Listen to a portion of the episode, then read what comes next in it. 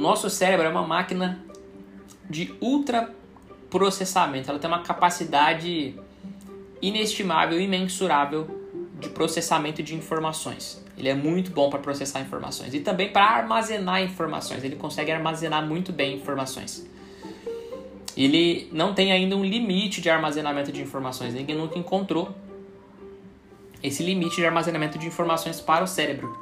Não dá para se medir em gigabytes quanto é que um cérebro consegue guardar de informações e nem quantidade de informações que ele consegue processar.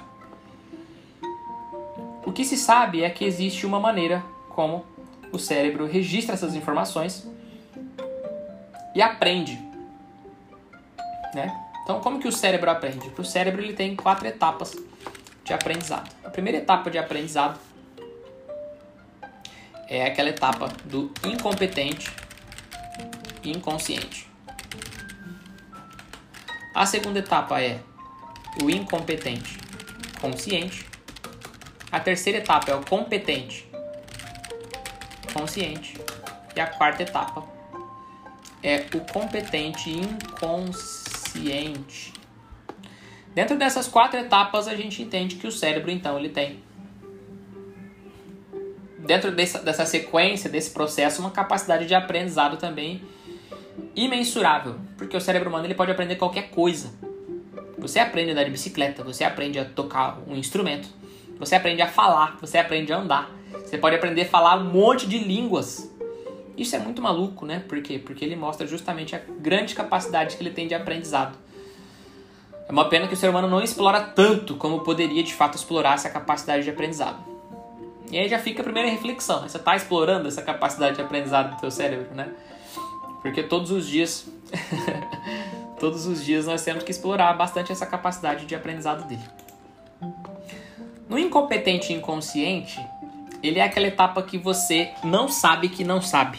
E aí tem um monte de gente que vive uma vida toda é, dando pitaco em assunto que não tem conhecimento algum, por exemplo tentando fazer coisa que não sabe fazer e acaba fazendo errado e se prejudicando ou prejudicando outras pessoas que estão por perto, porque ela não sabe que ela não sabe, ela não tomou consciência ainda de que ela é péssima naquele assunto ali.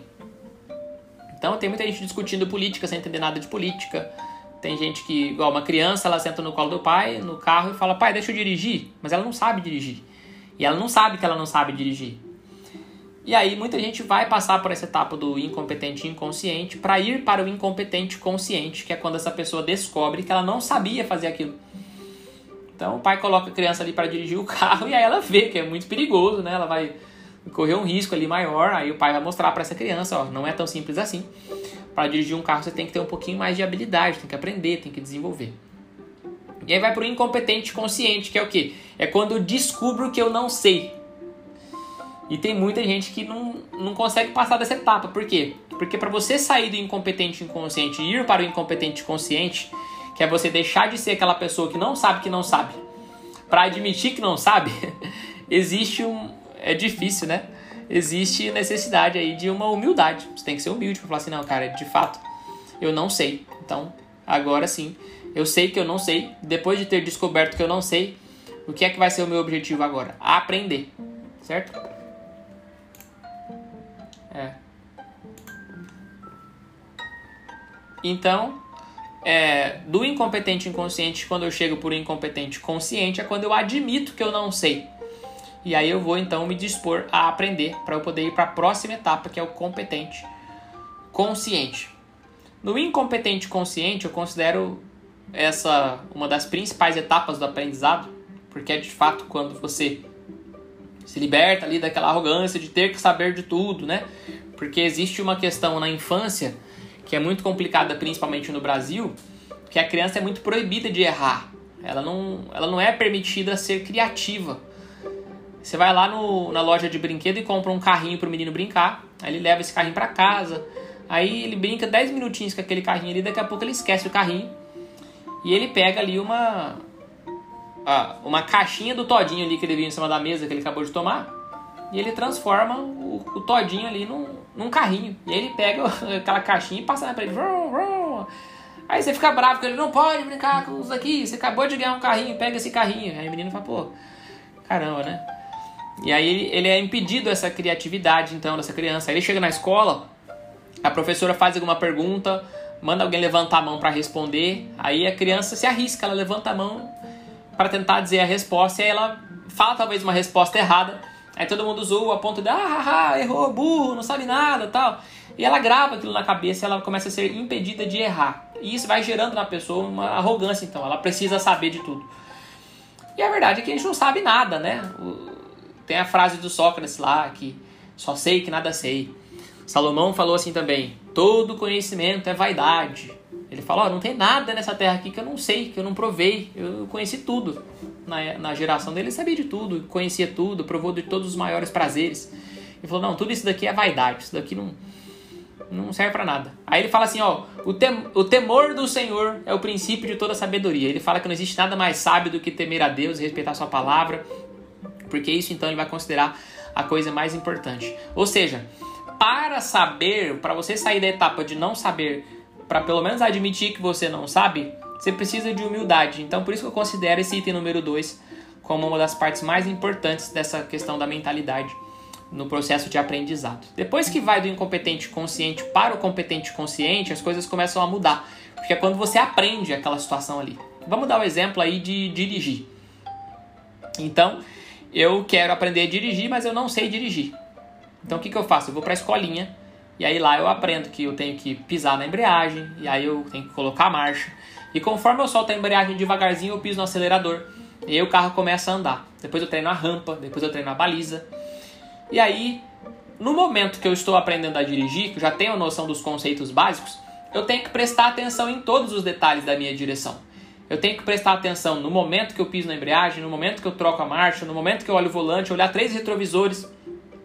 É muita coisa para controlar ao mesmo tempo. E a gente fica prestando atenção em tudo aquilo ali. E aí você age no competente consciente. Então, o que é o competente consciente? Ele sabe que sabe. Então, ele, ele um dia não sabia que não sabia, depois ele descobriu que não sabia e agora ele aprendeu a fazer. Então, agora ele sabe que sabe, só que ele tem que fazer o quê? Prestando atenção. Ele tem que dar, ele tem que dar atenção para aquela tarefa que ele está executando ali, caso contrário, ele pode causar um acidente, uma coisa muito grave. Até que chega um momento que depois de muito treino, depois de bastante treino, essa pessoa chega no nível de competente inconsciente, que é quando ela faz aquela tarefa de modo automático. E ela já não tem mais dificuldade nenhuma de executar aquela tarefa. E aí é quando você consegue já dirigir ouvindo uma música, conversando com alguém, e às vezes até mexendo no celular, que já não é certo de se fazer porque é perigoso, né? Mas acontece que muitas pessoas fazem isso. Então, a mesma coisa acontece para andar, tá? Uma, é muito difícil andar. Cara, é muito difícil andar. Se você prestar atenção mesmo no peso do seu corpo, no modo como o peso do seu corpo é distribuído, e pensar que todo o peso do seu corpo está em cima só dos seus dois pés, se você olhar para os seus dois pés, você fala, cara, meus pés são pequenos para todo o meu corpo. E aí existe um trabalho muscular de diversas regiões do seu corpo para te manter em pé. Então, uma criança, quando ela começa a andar, ela não está ainda ficando em pé, ela está evitando a queda. Então, ela, ela se mantém em movimento para evitar a queda. Ela anda um pouquinho assim rapidinho e se apoia em alguma coisa, de modo que ela consiga evitar aquela queda. Até que depois de um bom tempo treinando e centenas de quedas, centenas, centenas, centenas de quedas, talvez milhares de quedas, até conseguir ficar em pé. Ou seja, já fica mais uma, uma lição aí também nesse quesito de mentalidade, né? A gente tem que. A gente não pode ter medo de errar. A criança, ela não tem medo de errar. Ela aprende a ter medo de errar, como eu já havia dito ali. Ela chega lá na escola e ela é proibida de errar. Ela vai brincar com alguma coisa por causa da sua criatividade, ela é proibida de ser criativa. Então ela aprende a ter medo de errar. E o medo de errar, ele acaba sendo muito prejudicial, porque é na base da tentativa e erro que a maioria das coisas são aprendidas, que a maioria das grandes descobertas do ser humano foram, foram aconteceram, né, de modo geral. E as grandes empresas também tiveram excelentes resultados na base da tentativa e erro. Todas elas, todos os grandes empresários bilionários, se você for olhar a história do cara, ele quebrou algumas vezes. Ele teve projetos, inúmeros projetos que não funcionaram, porque inventou e não funcionou, lançou e não deu certo. E tudo bem. Essa resiliência de, de resolver o problema e tentar novamente, de não ficar apegado àquela situação, àquele erro, não ter uma dor em relação àquilo, ai meu Deus do céu, meu mundo acabou porque eu errei. É uma característica lá da criancinha que cai 100 vezes antes de conseguir dar o primeiro passo. É... Então, depois, depois de bastante treinamento, né? As primeiras vezes que ela tenta andar, então ela cai. Já ela percebe que ela não sabe. Então ela está no incompetente consciente, passa para o incompetente consciente. Depois ela aprende a andar, ela começa a andar, ela consegue dar os seus primeiros passos ali. E aí ela entra no competente consciente. Ela anda prestando atenção, ela titubeia, ela balança o corpo, a cabeça fica um pouco pesada para um lado. Ela, né, até conseguir adquirir o equilíbrio legal e depois de alguns anos já correr pela casa, pular, saltar, porque ela já adquiriu o domínio de andar. Ela anda, corre e ela está na etapa 4, que é o competente inconsciente. Do mesmo modo, para aprender o idioma, a gente aprende com base na percepção e também na tentativa e erro. Por quê? Porque para falar não basta eu ouvir e acumular um monte de informação dentro do meu cérebro. Eu preciso também treinar a musculatura da minha boca, da minha língua, da minha face. Existe uma série de músculos que eu preciso que contribuam para minha fala. Então, uma criança leva aí um ano, dois para falar com clareza, talvez três, outras mais do que isso. Porque de fato é um processo difícil, principalmente um primeiro idioma. Né? Observa, você está aí é, aprendendo inglês. Aí você desenrola no inglês, aprende, fala fluentemente o inglês, mas você tem o quê? Um idioma de parâmetro para aprender o inglês. Então, quando você vai aprender a falar é, uma palavra, né? Por exemplo, arroz. Você sabe que o arroz é arroz em português. Você já tem uma língua de parâmetro para dizer arroz. Aí você aprende que arroz é rice. Aí você aprende a falar rice, porque você já sabe o que é arroz, mas uma criança não. É um primeiro som a ser desenvolvido. E do mesmo modo, né? Tanto no primeiro quanto no segundo idioma, você passa pelas quatro etapas do aprendizado. Talvez depois de uma certa idade você já pula a primeira etapa do aprendizado ali na hora de aprender o idioma, porque você já sabe que não sabe, né? Aí na segunda etapa você já é, sabe que não sabe, então você vai para o competente consciente. E o que é o competente consciente na hora do idioma? É quando você, para falar o inglês, por exemplo, você tem que pensar na palavra para traduzir. Todo mundo passa por essa etapa antes de ficar fluente. Você vai falar alguma coisa, você vai formular uma frase, e você pensa naquela palavra, ah, eu preciso dizer tal palavra, como é que é mesmo em inglês? Aí talvez você pega o tradutor, olha aquela palavra, aí até você usar ela. Depois que você usa algumas vezes, você já coloca ela também no nível de competente inconsciente. E aí quando você tem uma gama bem grande de frases e diversas formulações, você entra no nível número 4, que é o competente inconsciente, você fala também o inglês ou qualquer outro idioma de maneira automática. Entendeu? Então essas são as quatro etapas do aprendizado. Como que isso funciona no nosso cérebro? Né? No nosso cérebro, imagina que o nosso cérebro ele tem umas bilhões e bilhões e bilhões de neurônios, né? Então imagina que há aqueles, imagina aí os ganchinhos, né, do neurônio. Então aí você tem esses neurônios aqui, esses ganchinhos, eles vão se conectando aqui. E nesses ganchinhos que eles vão se conectando, você tem uma transferência de informações, que é o que? É uma sinapse neural, é uma energia sináptica, sináptica, não sei nem se é essa a palavra correta. Eu sei que de um neurônio para outro existe ali um neurotransmissor, uma situação que é uma espécie de uma proteínazinha que passa de um neurônio para outro para que ele possa criar uma rede neural no futuro depois da conexão de diversos neurônios. Então, é, pega sua mão, né? Coloca sua mão aí, pode colocar em cima da, em cima da coxa, em cima da mesa, ou no peito como eu estou fazendo aqui, e você vai fazer o seguinte movimento. Polegar e médio levanta. Indicador e anelar levanta. Médio e mindinho levanta. Indicador e anelar levanta. Médio e polegar levanta. Muito difícil, né? Então, de novo, polegar e médio, indicador anelar, médio e mindinho, indicador anelar, médio, polegar. Levantar esses dois dedos é, de uma só vez, uma vez cada, cada duplo de dedos aí. Então é, é difícil, por quê? Porque você estava naquela etapa lá do incompetente inconsciente. Aí você descobre que não consegue fazer um movimento muito simples com essa mão, você fala, caraca, não consigo fazer isso. Aí depois você treina bastante, consegue fazer.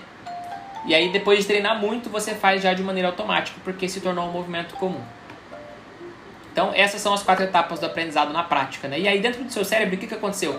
Na hora que você calcula esse primeiro movimento aqui, e, e treina para não mexer outros dedos, né? Você, você se concentra para mexer apenas o polegar e o médio, depois apenas o indicador e o anelar, depois apenas o médio e o mindinho, você está fazendo então um esforço para o seu cérebro que é a conexão ali de algumas é, de alguns neurônios. São algumas sinapses neurais que estão acontecendo naquela hora ali para formar uma rede neural. E essa rede neural é o que de fato é o aprendizado depois dessa quarta etapa, né? Por quê? Porque quando ela está bem estabelecida e você acessa essa rede neural várias vezes, você precisa apenas de uma, de uma sinapse, de um, de um gatilho para entrar dentro daquela rede neural e utilizá-la por completo. Ou seja, você não precisa mais pensar para dirigir. Você simplesmente entrou no carro e automaticamente aquela rede neural ela está completa ali, pronta para ser acessada. E quanto mais você acessa, mais fácil fica de acessar. Do mesmo modo, é, para falar o idioma, você simplesmente pega e começa a falar. Para andar também é a mesma coisa, você simplesmente anda. Por quê? Porque são redes neurais dentro do, do seu cérebro que já estão muito bem estabelecidas e foram utilizadas muitas vezes, de modo que você consegue já executar aquelas tarefas muito rapidamente. Desse modo, então, imagine que o seu cérebro ele tem diversas regiões dele, diversas redes neurais, diversos neurônios interconectados e super fáceis de serem acessados com as suas sinapses e suas transmissões aí de neurotransmissores, né, para que você possa executar suas atividades. Por que, que o cérebro tem esse, esse dispositivo, Tiago? Porque ele precisa economizar energia. O cérebro, o objetivo dele é a sobrevivência. Então, quanto mais energia ele economiza, mais você sobrevive, né? E aí ele economiza energia fazendo isso. Ele economiza energia deixando essas redes neurais prontas para você utilizar na hora que você precisa, de modo que você sobreviva mais tempo sem gastar tanta energia. E aí acontece que a maioria das atividades do nosso dia a dia nós vamos executá-las da mesma maneira que a gente sempre faz. Se você observar, você vai ver que a sequência da, das partes do seu corpo que você lava na hora que você está tomando banho é sempre a mesma todos os dias. O modo como você se enxuga com a toalha é sempre o mesmo todos os dias. Por quê? Porque existe uma rede neural ali para aquilo, específica, é muito fácil de ser acessada. Eu vou escovar os dentes com a minha mão direita, porque eu sou destro e a vida toda eu escovei os dentes com a mão direita. Eu já tenho o movimento todo pronto, eu não preciso pensar mais para escovar o dente. Mas se eu tentar fazer com a minha mão esquerda, não é porque a minha mão esquerda é, é boba, ela é ruim, porque ela não sabe fazer, não é porque eu não treinei. Se você treinar sua mão esquerda, você também fica tão bom com ela quanto você faz com a direita. Só que também pode levar ao mesmo tempo no processo de aprendizado. E tudo que você aprende e sabe, então, são redes neurais, tá? São redes neurais muito bem estabelecidas no seu cérebro. Do mesmo modo para tocar um instrumento, né? Se eu pego meu violão que está aqui do meu lado agora e toco uma música com ele, é porque essa música eu tenho aqui uma rede neural muito bem estabelecida em relação a ela e ao acesso muito facilmente a essa música. É uma memória, tá? A memória é isso, é uma rede neural estabelecida que eu acesso ela facilmente quando eu quero. Se eu fico muito, muito, muito, muito tempo sem acessar aquela rede neural, o que, que acontece? Imagina que essas conexões elas vão se distanciando, né? Até o ponto de romper e não ter mais aquela conexão, até de desaprender, isso pode acontecer também. Mas às vezes ela fica mais difícil de ser acessada por exemplo, no idioma a gente fala que está enferrujado, né? Ah, meu inglês está enferrujado. Ou então, meu violão faz tanto tempo que eu não toco que eu estou enferrujado. O que, que é esse enferrujado? É uma memória que não está fácil de ser acessada. Porque faz tanto tempo que você deixou aquela rede neural lá de lado, faz tanto tempo que você não acessa mais ela que ficou difícil de acessar. E aí, por ficar difícil de acessar, você tem uma dificuldade maior na hora de tocar. Ou de andar de bicicleta, por exemplo. Mas depois de tentar um pouquinho, de fazer um pouquinho de esforço, você vai perceber que tem uma situação muito rápida assim, ó, que acontece no instalar de dedos, que parece que aquela rede neural de uma vez só ela se interligou novamente e você simplesmente lembra. Isso é muito maluco. Você simplesmente lembra. Eu posso ficar um tempão sem tocar uma música. Na hora que eu pego o violão, eu falo: "Caraca, velho, parece que eu esqueci como é que eu toco essa música". Depois de tentar um pouquinho, daqui a pouco eu lembro ela por completo de uma só vez. Por quê? Aquela rede neural voltou à tona. Eu acessei de novo aquela informação que estava em algum lugar lá na minha memória. O que, que o Alzheimer faz com a pessoa? O Alzheimer ele vai destruindo essas redes neurais. E ele vai destruindo do presente para o passado, né, de trás para frente. Ou seja, essa pessoa perde a memória recente, ela te pergunta uma coisa agora, daqui cinco minutos ela pergunta novamente. Ela te conta uma história, daqui a pouco ela conta de novo e não percebe que já tinha te contado. E ela vai esquecendo depois mais para trás, até que ela volta à memória de infância, ela pensa que ela é uma criança, até que ela, depois ela esquece como que anda, como que, que controla é, as necessidades básicas e por aí vai, né? Então o Alzheimer ele faz isso. Uma maneira de prevenir o Alzheimer, inclusive, é aprender muitas coisas novas, muitas coisas diferentes. Então, vamos supor que eu sou muito ruim em artes, né? De fato, eu sou mesmo muito ruim em desenho. Eu não sei desenhar, sou péssimo em desenho, então se eu fizer um curso de desenho, vou desenvolver uma nova região do meu cérebro, que vai ter redes neurais novinhas ali sendo criadas. E é o estudo da neuroplasticidade. O seu cérebro ele é capaz de criar novas redes neurais. Ele é capaz, inclusive, de criar novos, nascer novos neurônios. Ele é capaz, inclusive, de aumentar de tamanho, de tanto que você pode estudar. Né? Tem um estudo que explica bastante sobre isso, neuroplasticidade. Então, se eu treino várias regiões do meu cérebro com conteúdos diferentes, eu transformo meu cérebro numa máquina cada vez mais potente e menos propensa ao Alzheimer. Então, essa é uma informação muito valiosa. Eu, eu conto essa historinha porque a minha vozinha teve Alzheimer, né? E levou ela até o falecimento. O Alzheimer foi um processo bem longo, bem triste. E ela foi se esquecendo de tudo. É, muito difícil. Ela chega uma hora que ela esquece da gente, né? Pô, ela não sabe mais quem sou eu, não sabe quem é meu pai, não sabe quem é ninguém. Então, quando eu estudei isso, foi uma coisa que me marcou bastante, porque olha que legal, né? Existe uma maneira de prevenir para que isso não aconteça, mas uma maneira muito simples de prevenir. Estudando muito, aprendendo muitas coisas diferentes, dia após dia, descobrindo algo que eu sou ruim, que eu não sei fazer direito, e passando por todas as etapas do aprendizado, para então ficar muito bom naquilo lá também. Joia? Então, é, beleza. Aí, vamos lá. Então, para tudo, tudo na vida, né, acontece dessa maneira no quesito aprendizado. O processo de aprendizado é assim na cabeça do ser humano, é assim que ele funciona. E aí tem muitas coisas que eu dou significado para ele dentro do meu cérebro, né? Os significados das coisas para o meu cérebro vão ser informações que estão estabelecidas dessa maneira lá. Referências que eu tenho de alguém que me ensinou. A figura de autoridade também da pessoa que me ensinou está relacionada com essa percepção que eu tenho de mundo. E a maneira como eu vejo o mundo e dou significado para ele, ela é criada por essas crenças que eu adquiro na minha infância, durante esses primeiros processos de aprendizado. As crenças mais importantes da vida de um ser humano, elas vão até ali os oito anos, depois também é possível reprogramar ou criar novas crenças, mas até os oito anos são crenças fundamentais. E a percepção de mundo que essa criança tem vai partir aí dessa fase né, da sua infância para olhar para o mundo e dar significado para ele. Existem estudos muito legais a respeito da percepção e da realidade, né? Existe aquele experimento da dupla fenda. Depois você pode dar uma pesquisada aí, que é o experimento que diz que é, um grupo de cientistas físicos fizeram uma, um, um disparo de elétrons dentro de uma fenda, né? E aí o resultado que se tinha na barreira que estava atrás daquela fenda era um resultado reto, na mesma direção vertical que havia a fenda. Depois, quando eles colocavam duas, a, elas se anulavam e aí você já não tinha mais o resultado de duas fendas iguais.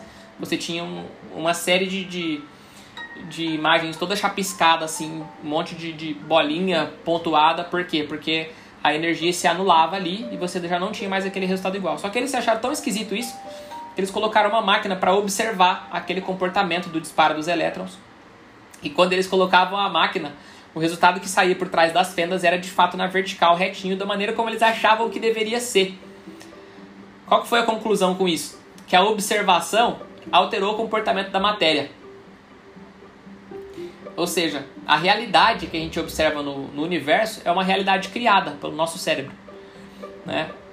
O modo como a gente significa as coisas de fato altera a realidade. E não só isso. Ele altera também o modo como o nosso cérebro dá significado para nós e trabalha dentro das nossas emoções em relação àquilo. Por exemplo, a gente sabe que o filme de terror não é verdade. A gente sabe que o filme de suspense não é verdade. Mesmo assim, você fica tenso. Mesmo assim, você fica aflito, você assusta em alguns momentos com o filme. Mas não é real. Só que o seu cérebro não sabe diferenciar o que é real do que é imaginado, né? É, vamos supor que você, homem, está assistindo aquele vídeo do carinha andando de skate. E aí ele pega um corrimão da escada, né, no skate, e o skate escapa e ele cai, né, com os seus órgãos genitais ali bem no corrimão. E a gente já, ah, meu Deus do céu, já fica com aquela dor só de assistir. Porque o seu cérebro é capaz de entender aquilo como uma, de assimilar e, e, e para o seu cérebro aquilo foi real para você. A dor que você sente simulada dentro do seu cérebro é tão real quanto a dor que o cara está sentindo para o seu cérebro. Inclusive, há um estudo que diz que apenas é, 20% de toda a nossa dor, quando ela é física, né? Sei lá, tomei um soco na cara. É, 80% dessa dor é psicológica, é, não é real. 20% dessa dor de fato é real. Mas o nosso cérebro, apenas por ver, ele sente aquela dor e manifesta sinapses neurais de dor, como se de fato ele estivesse sentindo aquela dor. Ou seja, o cérebro não sabe diferenciar o que é real do que é imaginado. E até a física fala, através do experimento da dupla fenda, que a realidade, a matéria, pode ser alterada pela observação, pelo observador. Tranquilo até aí? Então, vamos lá, vamos falar de coisas importantes agora, né? É, a respeito desse, desse processo de formação, então, de, de, de aprendizado e de crenças. Dentro do nosso cérebro, então, vão ter essa, as formações, a formação das crenças. Né? Então, o que é uma crença? A crença é o modo como você deu significado para alguma coisa na sua vida. É o que você acredita a respeito de algum assunto. E a crença, ela orienta os seus comportamentos. A crença ela é autorrealizável. Paulo Vieira fala bastante sobre isso. A crença é autorrealizável. Por quê? O modo como você acredita, você se comporta de acordo com ele. O comportamento, ou seja, a, a, o comportamento é o mesmo que comunicação, né? O modo como você se comunica, ele gera pensamento. E o pensamento gera sentimento. E aí você tem toda uma manipulação das suas emoções na palma das suas mãos quando você quiser sabendo disso, sabendo, depois ainda entendendo um pouquinho mais sobre as químicas que o cérebro produz, você ainda fica ainda mais top em relação a isso. Ou seja, a minha comunicação, o meu comportamento é capaz de alterar o meu pensamento. Se eu ficar sorrindo, né? Se eu der um sorriso assim agora, sorriso de orelha a orelha e ficar falando assim e me comunicando assim, eu vou ficar mais alegre, meu cérebro vai gerar mais serotonina e eu vou até contagiar outras pessoas simplesmente por estar falando com um sorriso no rosto. É, então, foi intencional. Ou seja, eu não preciso ser feliz para sorrir. Eu preciso sorrir para ser feliz. A comunicação, ela é quem emite, a, ela é quem vai transformar a sua emoção, né? Se eu faço uma cara de triste, se eu fico cabisbaixo, logo mais eu começo a pensar coisas ruins. Logo mais eu começo a sentir coisas ruins. E aí, quando isso está, quando tudo isso está envolvido com alguma crença, essa crença então começa a ser alimentada. Então pensa que uma crença é uma configuração que está dentro do seu cérebro a respeito de algum assunto. E aí começam as perguntas, né? Qual é a percepção? O que é que você entende? O que, que você acredita, por exemplo, sobre dinheiro, sobre é, vida financeira, sobre vida profissional? Qual é a sua crença a respeito, sei lá, vamos falar dos relacionamentos?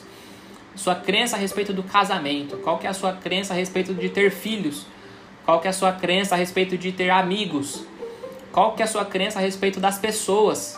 As pessoas são confiáveis, sim ou não? As pessoas são honestas, sim ou não? As pessoas são boas, sim ou não? Qual que é a sua crença em relação, sei lá, à igreja? Tem gente que tem trauma de igreja porque passou uma coisa muito ruim com a igreja. E aí são crenças que essa pessoa cria que às vezes nem tem nada a ver com a vida espiritual dela, não tem nada a ver com Deus. Deus não fez mal nenhum para ela. Mas ela ficou distante da igreja por causa de algum mal que ela passou lá dentro. Então, crenças estão relacionadas com, com, todas as coisas que nós observamos na nossa vida. E a crença financeira, para nós que estamos falando bastante de questões financeiras, né, do mundo dos investimentos e tudo mais, ela é fundamental para o resultado que essa pessoa vai produzir. Então, pensa que um dia você foi totalmente, né, etapa número um ali, incompetente, inconsciente em relação ao dinheiro. Uma criança não sabe o valor que o dinheiro tem. Ela não sabe o que, que 50 reais pode fazer, o que, que 100 reais pode fazer, ela não tem consciência de nada disso. E aí o significado para uma criança, é, o, o, significado de 10 reais para uma criança, sei lá, de 6 anos, para uma criança pode ser um Kinder Ovo. Nem sei se um Kinder Ovo já passou de 10 reais ou se custa mais ou menos isso. Mas para outra criança, 10 reais pode significar, né? É, sei lá, 2, 3 litros de leite, vai estar mais ou menos esse preço também, entendeu? Para outra criança pode significar meio, meio saco de arroz. Da onde, da onde estão vindo essas crenças? Estão vindo do que ela está aprendendo em casa, do que ela está aprendendo com seus pais em relação ao dinheiro. Né? Então, o que essa criança aprende em relação ao dinheiro vai gerando uma configuração do dinheiro dentro da cabeça dela. E ela aprende também o que em relação ao dinheiro? Ela aprende quanto que é o número plausível para se ganhar trabalhando.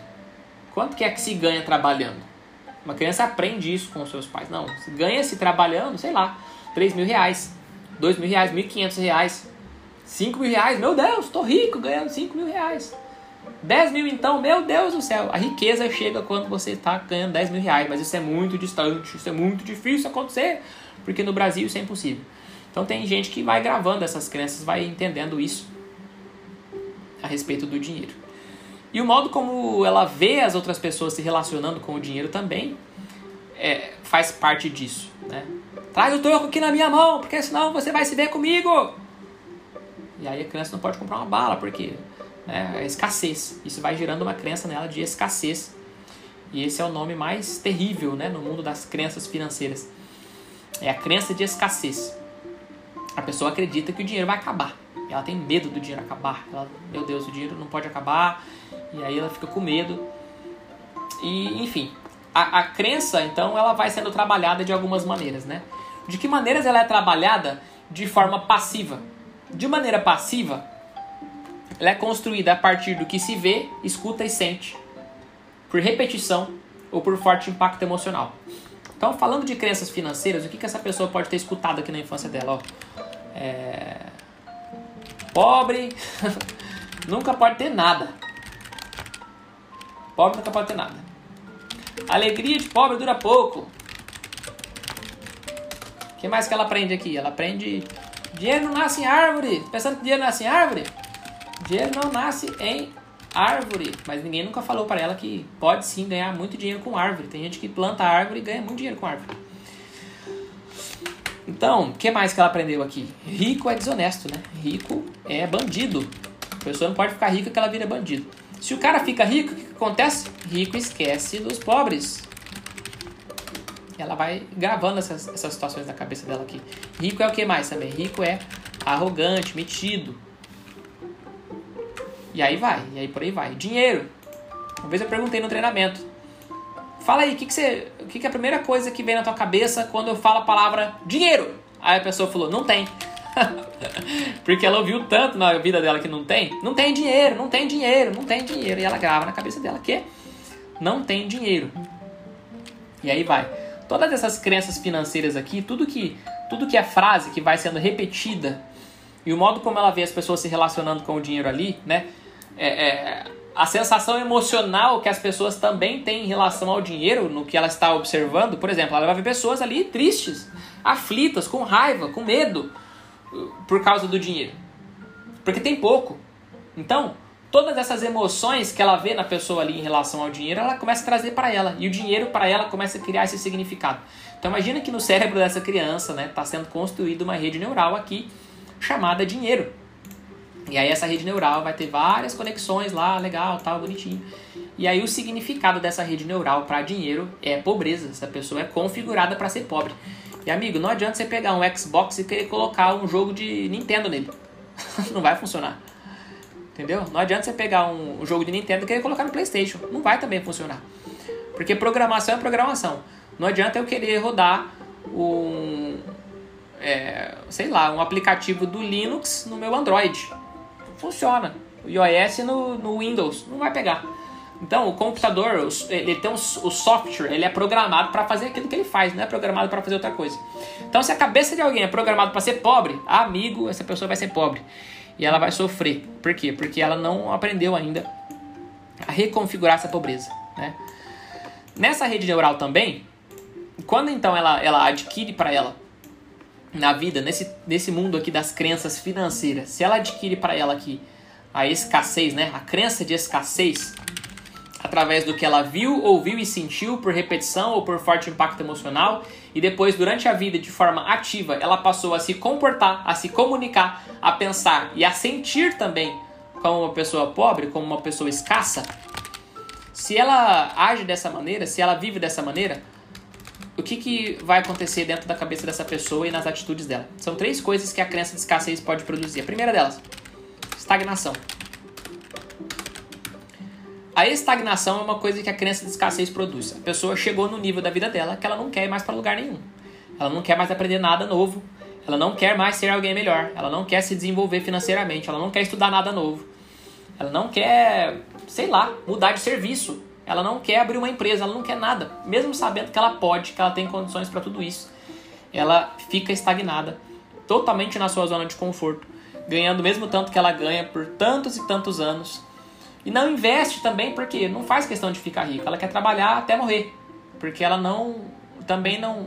Enfim, ela não é programada para isso, ela é programada para ser escassa, ela vai dar um jeito de ser escassa. Então a primeira coisa que produz é a estagnação.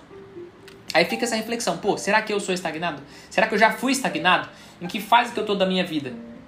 Eu tô numa fase que eu já saí da estagnação, eu já venci a estagnação, eu já estou muito adiante da estagnação porque eu estou em movimento, eu estou vencendo, ou eu estou parado ainda, né? Então essa é uma parte muito legal de, de já refletir. Passou da estagnação, o que mais? mesquinhez. Tem muita gente assim. Que é o que? É o mão de vaca, né? De vaca. Tem vários nomes que a gente tem no Brasil. Por quê? Porque tem. Quantos nomes você tem para uma pessoa rica? O rico é o que? É rico? O que mais que ele é? Milionário. O que mais que ele é? Magnata, sei lá. Você. É, vai ter poucos nomes que você vai dar. Agora pro mesquinho, amigo. Né? Você vai ter mão de vaca, pão duro, é, mesquinho, mushiba, né? Mushibento. Tem um monte de nome que você pode dar pro pão duro, pro pão de vaca, pro mesquinho. Porque é comum, as pessoas são assim por causa da escassez. Então, o que, que acontece com a pessoa que é mesquinha? Ela tem medo de gastar. Aí, amigo, essa pessoa nem adianta ela ganhar dinheiro, cara. Sabe por quê? Porque ela não vai usar. O cara pode ficar rico que for. Ele não tem a capacidade de comprar uma camisa um pouco mais cara. Ele não tem capacidade de comprar um carro que ele tem tanta vontade de ter. Ele não tem capacidade de fazer uma viagem para um lugar que ele sonha conhecer, porque ele tem muito medo do dinheiro dele acabar. Isso é muito grave e acontece muito.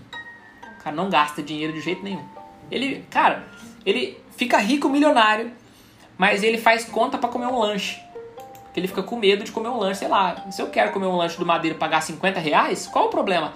Na cabeça dele tem muito problema, mesmo ele tendo muita grana, porque ele acha, não, acha, onde já se viu? Pagar 50 reais num lanche enquanto a gente passando fome? Ele não admite aquilo ali, porque ele não pode. Então, a mesquinhez faz a pessoa não usufruir do que ela tem. E aí, meu amigo, é a mesma coisa que ela ser pobre igual, não adianta nada ter. Na maioria dos casos, de fato, não vai ter. Né? E por último aqui é a compulsividade.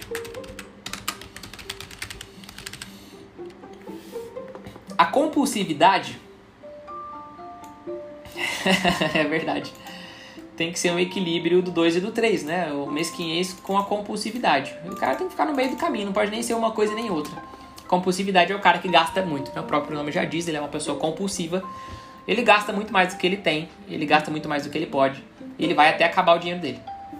E aqui eu vou dar um exemplo, né? O exemplo do índio. Quem que é o índio? O índio é um cara que foi. É um brasileiro, né? Ele foi garimpeiro. O índio trabalhou a vida toda no garimpo. E no garimpo ele, ele acumulou muito ouro, porque os senhores iam lá, comia na, na casa da esposa dele, a esposa dele fazia uma comida, ele deixava ali um pedacinho de ouro ali para eles ali. Ele acumulou muito ouro ao longo de vários anos.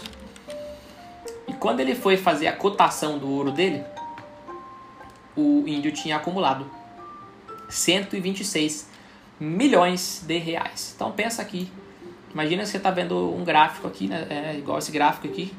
É, é verdade isso. Isso é uma história real. Se você pesquisar na internet, você vai encontrar esse acontecimento. Então, imagina aqui que eu vou fazer um gráfico, né? Pensa nesse eixo vertical, que é o de baixo para cima, você tem aqui quantidade de dinheiro do índio quantidade que ele ganhava lá, né? Que ele tinha o que ele ganhava, tanto de patrimônio quanto de renda mesmo. E do outro lado a gente tem aqui o eixo horizontal que é o tempo. Imagina que se eu fosse passando esse gráfico aqui, eu teria o índio ganhando aqui, sei lá, dois mil reais, vamos dar um exemplo disso aí, na época devia ser ainda bem menos do que isso. Ganhava aí naquele trabalho duro, cruel, difícil pra caramba, naquele calor, se machucando lá no meio das pedras, lá garimpando e tal, para encontrar ouro. E ele fica aqui muito tempo da sua vida aqui ganhando seus dois mil reais, morando no meio do, do mato, bastante dificuldade, né? Até que chega uma hora que de repente, tuf, o índio tem um, um pico lá em cima, nesse gráfico de linha, que ele sai daquela zona de 2 mil e ele chega numa zona aqui de 126 milhões, amigo. 126 milhões na poupança, que é uma bosta, né? Pode falar assim. A poupança é muito ruim. Daria para esse cara ter. É, não precisa fazer mais nada, ele teria 400 mil reais por mês aproximadamente para gastar. Ele podia torrar 400 mil reais por mês. Todo mês. O resto da vida dele, o dinheiro dele nunca mais ia acabar. Mas sabe o que o índio fez? O índio, pela crença de escassez dele, o cérebro dele tinha uma programação. Qual que era a programação dele, Thiago? Ele era ser o quê? Pobre. A programação do índio era ser pobre. Então o que, que acontece com o índio? A alegria de pobre dura pouco. Exatamente. Pobre nunca pode ter nada. Né? Rico, rico é bandido, rico esquece do pobre, rico é arrogante, rico não tem dinheiro, não pode ter dinheiro não. Aí o índio ele caiu na compulsividade. Até porque, né, para acabar com dinheiro desse tanto, tem que ser na compulsividade. Não pode nem ser na estagnação e nem na, na mesquinhez. É na compulsividade que acaba com o dinheiro desse tanto. E ele foi lá e fez o que então? Primeira coisa que ele fez, ele chegou no aeroporto e comprou, queria ir pro Rio de Janeiro. Aí ele fala pra moça do guichê, ó, oh, quero ir pro Rio de Janeiro. É, aí a moça do Rio de Janeiro fala assim, ó. A moça do guichê. Ah, não tem passagem não, tal. Ela maltrata ele porque ele tá mal vestido. Olha a outra pobre do lado do guichê, né? Do lado de lá. Por quê? Julgando a pessoa pela aparência, ela achando que ela era melhor que ele em alguma coisa. Aí ela julgou ele, ele ficou bravo. que isso? Você vai falar com um cara que agora tem 126 milhões de reais? A crença de escassez ataca ele, porque na identidade dele ele era pobre. Ele talvez nem queria mais ser pobre, porque ele tinha acabado de ganhar tudo isso de dinheiro. Mas ele era muito pobre. A cabeça dele é muito de pobre ainda. Então o que, que ele faz? Eu não estou perguntando se você tem uma passagem para me vender. Eu estou perguntando se tem um avião para me levar lá. E aí ele freta o avião sozinho. Gasta 380 e poucos mil reais numa passagem de avião, porque vai ele sozinho com a equipe de comissários de bordo, piloto, copiloto, e desce no Rio de Janeiro. Vai para o Copacabana Palace, pega uma suíte presidencial e fica lá mais de mês usufruindo, né? Compulsivamente, gastando com com bebida, prostituição, enfim, destruindo ali eh, o, todo o capital dele. E aí, enfim, resumindo a história, o índio conseguiu acabar com 126 milhões de reais em três anos. Três anos. E ficou pobre de novo, sabe? Ficou pobre de novo. E aí até é engraçado, o repórter pergunta para ele: "O índio, você, fazia, você faria alguma coisa diferente?" Ele pobre, né? Depois de tudo isso acontecer de novo, pobre. Você faria alguma coisa diferente? Ele fala assim: Eu faria tudo outra vez. Ou seja, na cabeça dele, amigo, ele era pobre, cara. Ele ia continuar sendo pobre. Isso nunca ia mudar. Vai ser para sempre pobre. Isso não acontece só com o índio, né? O índio é uma história que é real, mas tem mais outras diversas pessoas que ganham na Mega Sena. Tem uma estatística que diz que 85% das pessoas que ganham na Mega, depois de 5 anos, ficam mais pobres do que eram antes. Porque dá um jeito de de destruir esse capital. Ganha, ganha muito dinheiro, mora em hotel, gasta dinheiro. É. E aí já era, amigo. Aí acaba a grana. Então, a configuração neural, a configuração mental para essa pessoa que é, é, pobre é difícil, né? Por quê? Porque ela precisa sair daquela situação e ela não sabe, não consegue, porque ela precisa reprogramar essa situação que ela não sabe como fazer. E aí sim, tem, tem maneira sim de reprogramar essa situação. E é isso que eu vou explicar nessa aula também. Né?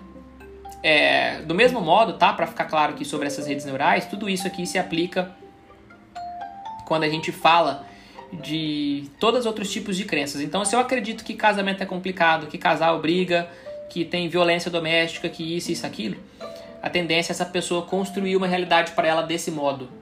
É porque é só aquilo que ela conhece. A mulher acredita que o cara, que o homem é tudo safado, que o homem é cafajeste, que o homem não vale nada. Que tipo de homem que ela vai procurar? Se na cabeça dela só existe homem desse jeito.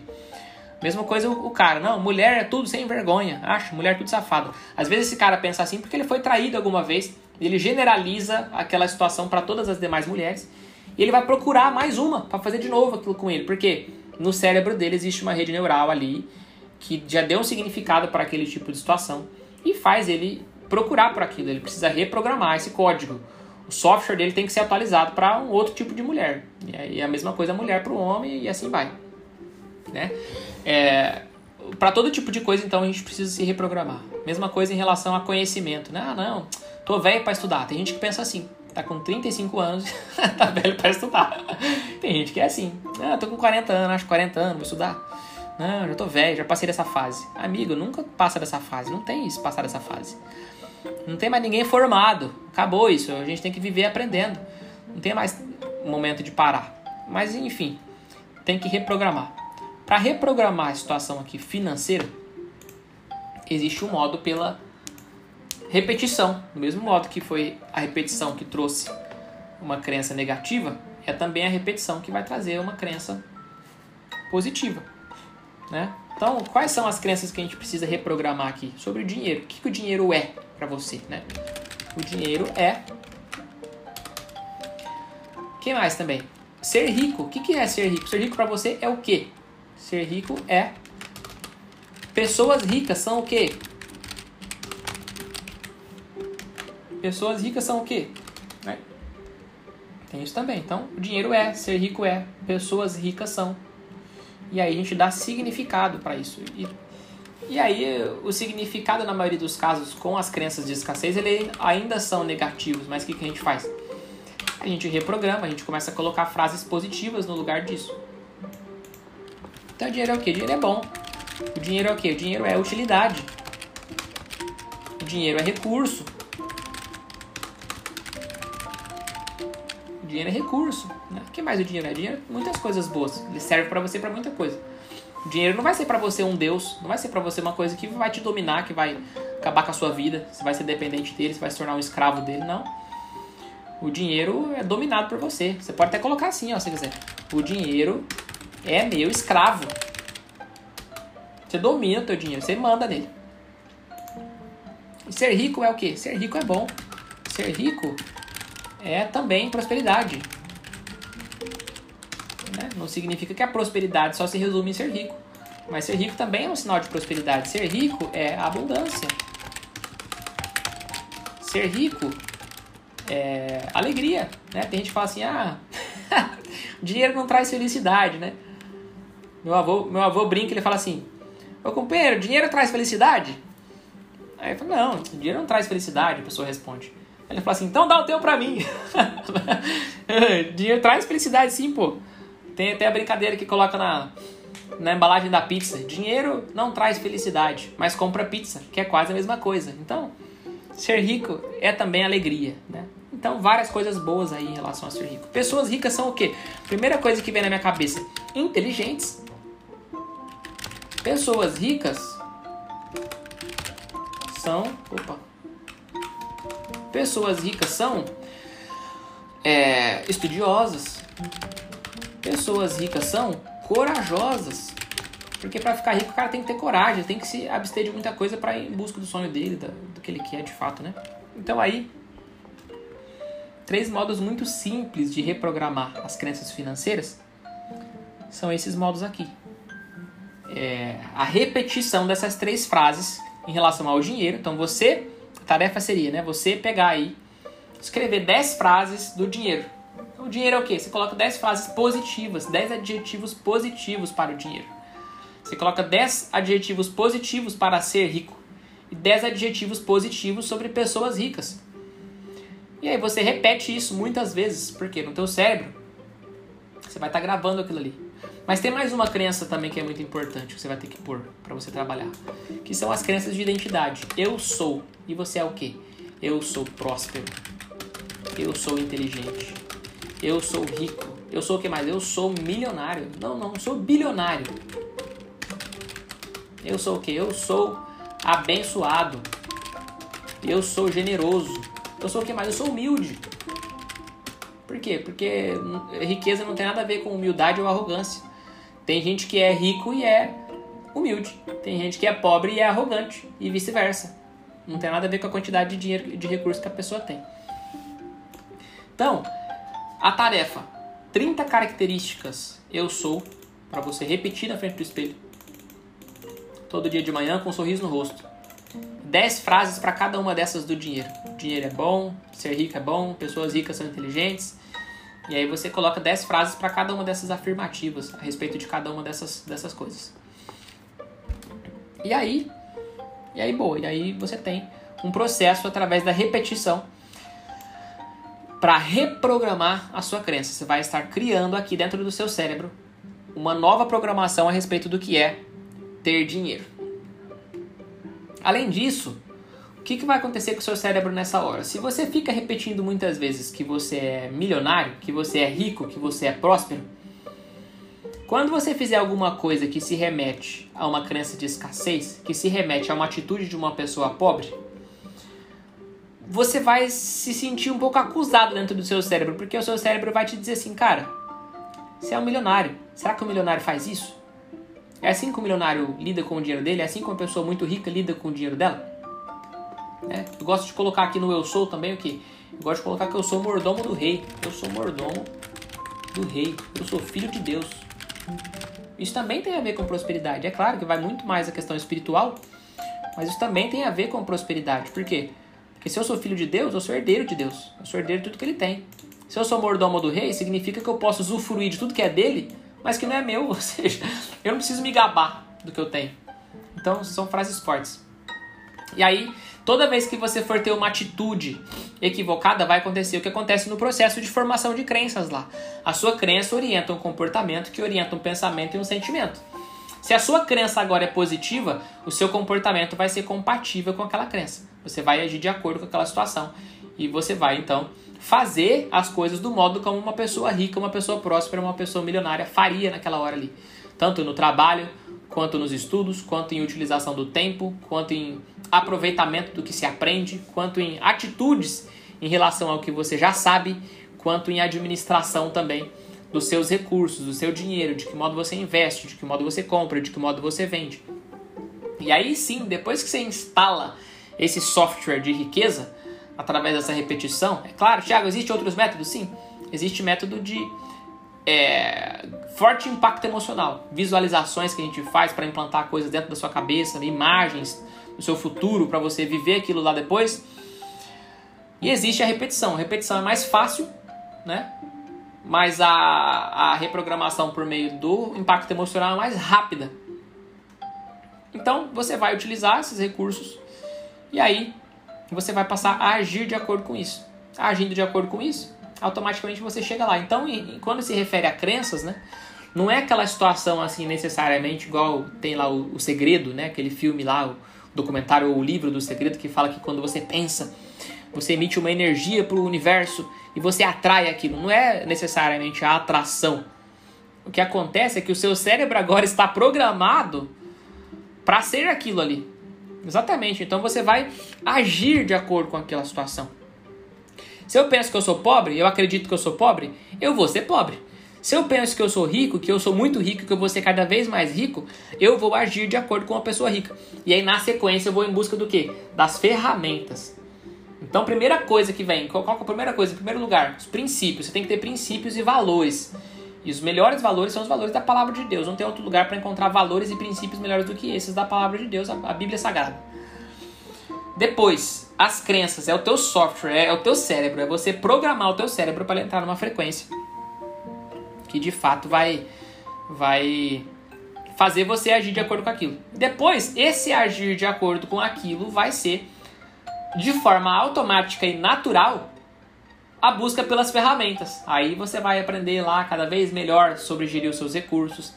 Você vai aprender cada vez melhor sobre como gerir suas finanças pessoais, como fazer bons investimentos, quando comprar e quando vender, como fazer uma ótima gestão de risco. Você vai em busca de todas essas ferramentas, você se aprofunda cada vez mais nelas e elas ficam naturais para você, de modo que você não deixe de utilizar com o passar do tempo. É igual a pessoa que treina muito exercício físico por já por muitos anos. Aquilo já se tornou um hábito. O natural para ela agora é ir à academia e fazer os exercícios dela. Não é mais natural não ir, não é mais natural faltar. Se ela falta alguns dias da academia, ela sente muita falta daquilo e ela retorna para o seu bom hábito. Do mesmo modo acontece quando se fala de riqueza, quando se fala do bom relacionamento. Não, agora o que é casamento, né? O casamento é bom, o casamento é paz, o casamento é alegria, o casamento é bênção, o casamento é prosperidade, o casamento é tudo coisa boa. Você colocou um monte de coisa boa, você dá aquele significado daquela situação pro seu cérebro, você vai automaticamente em busca depois das ferramentas para viver aquilo. Onde que eu preciso melhorar? Ah, eu tenho que ser uma pessoa melhor na comunicação, eu tenho que ouvir mais, eu tenho que ser mais paciente, eu tenho que ser mais calmo, eu tenho que ser mais bondoso, eu tenho que surpreender mais, eu tenho que amar mais com atitudes. E assim vai. Automaticamente você vai em busca das ferramentas, do conhecimento e das ferramentas. Então, é assim que se entende né, o processo de aprendizado, que se entende como as redes neurais estão estabelecidas dentro do seu cérebro, como são as crenças, como essas crenças são formadas e também como você pode reprogramar essas crenças. E aí eu espero que você faça muito bom proveito disso.